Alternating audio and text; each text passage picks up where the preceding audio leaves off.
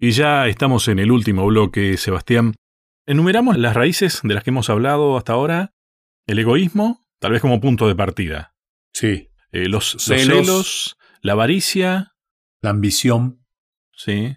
Fíjate que salvo el egoísmo, son todas palabras que podrían llegar a ser entendidas también positivamente si están bien enfocadas, ¿no?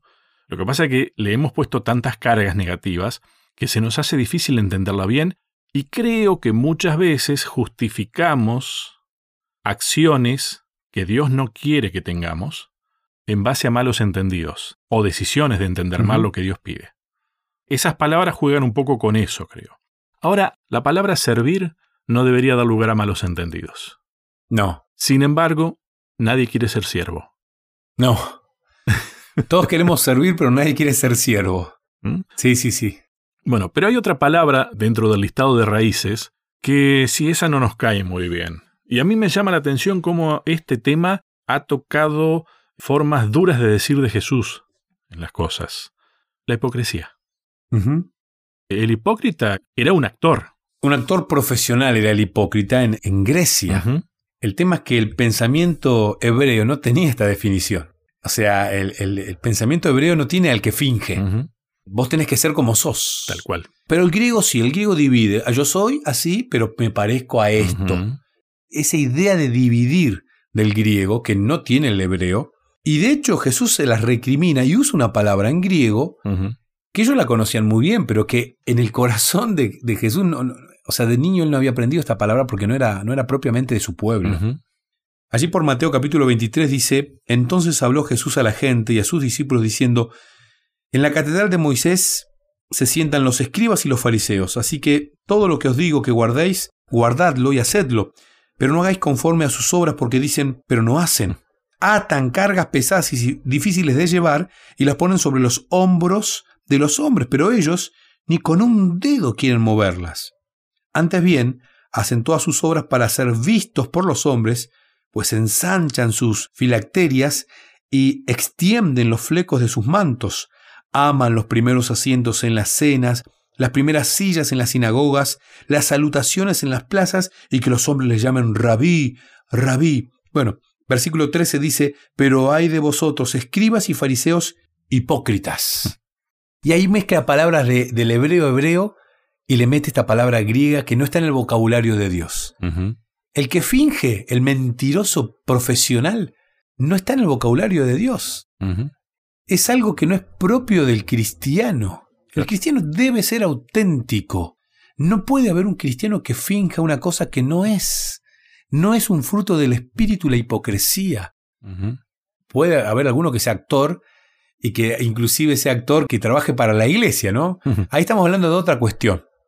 Estamos eh, hablando Sí, del que sí. usa estos dones, a veces actuar es un don también, o usado en las manos de Dios es un don, pero que lo use para su beneficio personal, ¿no? Y acá está hablando de otro tipo de hipocresía, no del hipócrita profesional, está hablando del que finge ser un cristiano genuino y todo lo hace para aparentar. Eh, Da grandes diezmos, da grandes ofrendas, tiene mejores trajes inclusive, hasta predica bonito. Y la gente dice, wow, ¿cómo predica? Por algo vamos a tener un milenio en el cielo para poder investigar algunas personas que creíamos convencidamente que iban a estar en el cielo y no van a estar. Está muy ligado al tema de la fama esto, ¿no? Sí. No hace falta estar en un medio, no hace falta ser actor. A la gente le gusta ser famosa. Sí, sí, claramente. Y ese es el tema que tiene esa raíz de ser lo que uno no es finalmente entonces. Porque no sabe lo que es. Esta semana hemos visto los festejos de los jugadores de la selección que- argentina que fueron campeones de América. Ser famoso, pero no ver a tu hija cuando nació, como le pasó al arquero de la selección y a otros que tuvieron Sí. Se agranaron sus familias, pero ellos no podían estar ahí. Eh, Y uno dice, bueno, pero también hay algunos que trabajan en una mina de petróleo y no ven a sus hijos nacer porque están muchos días lejos, sí, verdad. Hay otros trabajos. Pero el tema es que ellos no pueden ir a, no sé, a caminar a una plaza porque no tienen privacidad. La fama tiene estas cuestiones también. Y la fama muchas veces hace que la, la espuma de la fama se te sube a, a la cabeza y no te termina dejando pensar y terminás perdiéndote a Cristo. Jesús fue famoso Sí, sí, sí. en el contexto en el que se movió, pero le esquivaba la fama. ¿eh? Pero nunca dejó de ser quien era. Porque sabía que la fama esa iba a perjudicar el proyecto que él tenía. Completamente. El plan estratégico que él tenía no se podía ver alterado por esto, ¿no? Por la fama. Y, cuando le dice al Gadareno, mira, andá y hablale a los tuyos, pero acá no. Y le dice, yo te quiero seguir, no, no, ahora no. El plan era más importante que la vida de Cristo. El plan de salvación era más importante que lo que él quería. De hecho, en algún momento él dijo, si, si, se puede pasar esta copa de mí, que se pase, pero bueno, que se cumpla tu voluntad. El pecado había cargado tanto sobre la vida de Cristo que él se vio atormentado. Nosotros no somos capaces de pasar eso. No.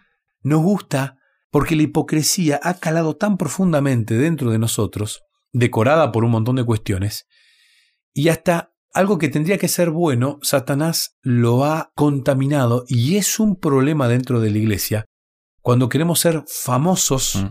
para Cristo. Y realmente en realidad Cristo no necesita famosos, Cristo necesita cristianos fieles. Siervos. Serviciales. Serviciales. Tal cual. Anoté una frase, Sebastián, en, porque la verdad que fue duro Jesús cuando dijo esto, ¿no?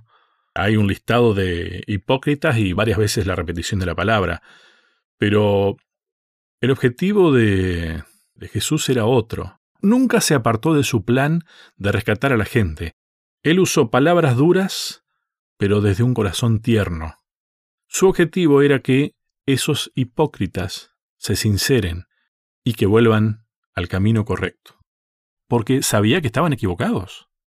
Completamente. Él los amaba tanto, eso es lo que nos falta. Él los amaba tanto que él quería que cada uno de ellos volviera a un camino de rectitud, de fidelidad. Hay un texto, un párrafo en Palabras de Vida del Gran Maestro, libro de Elena de White, página 47, que dice, no puede haber crecimiento o fructificación en la vida que se centra en el yo.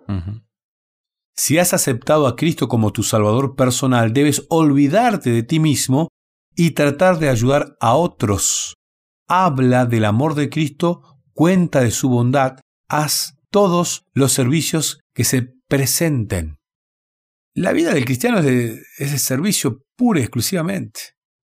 Pasa que nosotros creemos que la vida es aquí, en la tierra. y dimensionamos los cuantos, a ver, 60, 70, 80, 90 años que nos toque vivir en la tierra como el todo. Y no, y no, tengo que vivir, tengo que vivir. la excusa es tengo que aprovechar la vida, se me escapa la vida, tengo que conocer, tengo que... Cuando uno piensa en la eternidad, ¿qué son 80, 90, 100 años aquí en la tierra? ¿No vas a dedicar 100 años al servicio por una eternidad en el cielo? matemáticamente te conviene. Financieramente te conviene. O sea, desde el punto de vista que lo mires, te conviene. Sí. Pero además, Sebastián, hay que estar agradecido que uno tiene esos 50, 60, 90, no sé cuántos años serán, para aprender eso.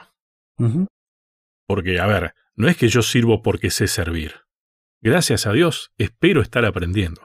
Sí, tenemos que ser agradecidos. Y muchas veces bueno, el tema pasa que ponemos nosotros antes que a Cristo y ahí es donde esa es la gran raíz ¿no? del descontento, cuando yo me creo más importante que el resto, por supuesto. Y déjame cerrar con este texto que muy bien nos viene para cuando uno dice, yo no puedo ir en contra del egoísmo tan propio en mí, no puedo luchar contra la avaricia, o a veces cuando uno lucha contra estas raíces del pecado, uno termina generando cierta mm, ansiedad. Me empiezo a poner ansioso porque me doy cuenta que yo solo no puedo, me doy cuenta que yo solo no, no tengo las herramientas. Cristo, pensando en nosotros, habitantes de este planeta Tierra en el año 2021, dijo, no dejen que el corazón se les llene de angustia. Confíen en Dios y confíen también en mí. En el hogar de mi Padre hay lugar más que suficiente. Si no fuera así, ¿acaso no les habría dicho que voy a preparar un lugar? Cuando todo esté listo volveré para llevarlos para que siempre estén conmigo donde yo estoy y ustedes conocen el camino que lleva a donde voy. Es una versión distinta de Juan capítulo 14, versículo 1. No se turbe vuestro corazón, ¿no? ¿no? ¿no? se preocupen ustedes. Yo los voy a venir a buscar y le estoy haciendo un lugar. Cuando uno mira la vida con los ojos de la eternidad, cuando uno mira con otros ojos y los mira con los ojos de la eternidad, uno dice, bueno, ¿no? me aguanto los años que me toque acá ser un siervo, porque en la eternidad todo va a ser diferente. El amor va a sobreabundar, el pecado no va a existir no voy a tener que luchar contra estas cositas que tengo ya incorporadas en mi ADN, ¿eh? porque egoísta soy por naturaleza, Sí. porque me gustan las cosas materiales y lucho contra ello, porque no es fácil, pero lucho, pero en el cielo ya todo eso va a ser transformado y no lo voy a tener. Que el Señor nos bendiga, ¿no? Para poder luchar día a día, no ser personas descontentas, luchar contra la raíz del descontento. Tiene que ver básicamente con el egoísmo. Saquemos el yo de lado, pongamos a Cristo como el centro de nuestras vidas y el resto va a ir caminando tranquilamente. La clave del texto. Creen en Dios, crean en mí. Ese es el antídoto para el descontento. Exacto. Y es una vacuna que no necesita de una segunda, tercera dosis. ¿eh? No, no, no. Cristo es la dosis justa y necesaria, no tiene contraindicaciones y te otorga la inmunidad para el pecado cuando uno se vacuna con Cristo, que realmente es lo mejor que nos pasa. Próximo tema, Sebastián, y con esto nos vamos. La cuarta lección es el costo del descanso. Palabra costo tenía que aparecer en una lección que habla de este mundo tan ajetreado. El costo del descanso. Bien. Gracias, Sebastián. De nada. Un fuerte abrazo. A cada uno de ustedes, muchas gracias y hasta un próximo encuentro. ¿Querés que hablemos un poco más de estos temas? Me encontrás en las redes sociales, en Facebook como Sebastián Martínez, en Instagram como Pastor Sebastián Martínez. Te espero.